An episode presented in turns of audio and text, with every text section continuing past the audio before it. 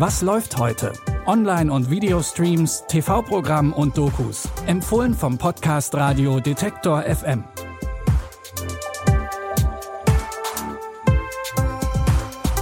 Willkommen zu unseren Streaming-Tipps am Sonntag, den 6. März. Und zum Abschluss der Streaming-Woche haben wir nochmal ein paar Highlights für den perfekten Streaming-Sonntag ausgegraben. Los geht's mit seltsamen Einwanderern in Norwegen. Schon in der ersten Staffel Beforeigners sind auf der Welt plötzlich Zeitreisende aus verschiedenen Epochen aufgetaucht. Warum? Das weiß niemand so genau. Und es werden immer mehr. Einige von ihnen finden sich in der neuen Zeit schnell zurecht und führen wieder ein fast normales Leben. So wie Alfildre. Sie ist jetzt Polizistin. Zusammen mit Lars, der tatsächlich in unsere heutige Zeit gehört, ermittelt sie in Fällen, in denen Zeitreisende zu Opfern oder Täter werden. Als immer mehr Frauenmorde geschehen, fragt sich das Ermittler-Duo, ob vielleicht der berühmt-berüchtigte Jack the Ripper auch durch die Zeit gereist ist. What's the deal? Is he some copycat? Oh no. He's here. Are you saying that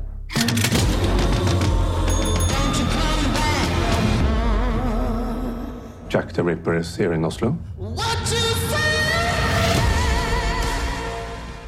Nicht nur Jack the Ripper bereitet Lars und Alfildre Sorgen, auch die erste Staffel hat noch einige Fragen offen gelassen, die wir an dieser Stelle natürlich nicht spoilern wollen. Die zweite Staffel der norwegischen Serie Beforeigners könnt ihr jetzt schon online first in der ARD Mediathek streamen und auch Staffel 1 findet ihr dort gerade wieder.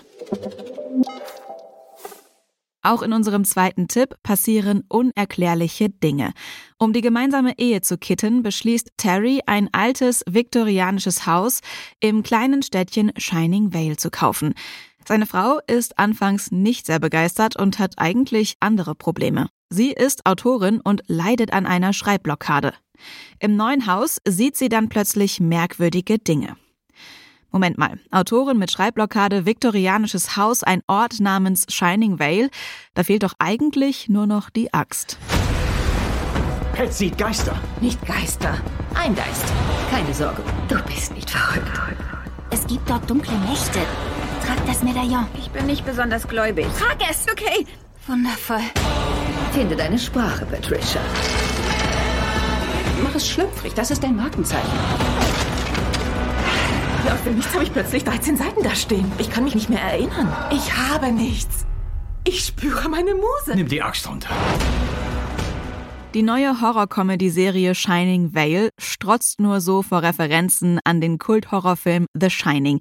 Sogar die Vorhänge sind an die Tapete aus The Shining angelehnt.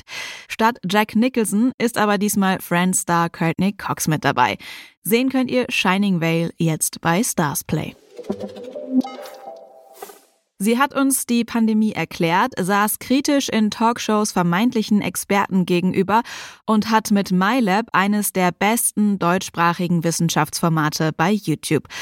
Kein Wunder also, dass Mighty Nguyen Kim eine eigene Abendshow bekommt. Und ebenfalls kein Wunder, dass die so erfolgreich ist, dass MyThinkX jetzt in die zweite Staffel geht. Und die Show ist mittlerweile auch interaktiv.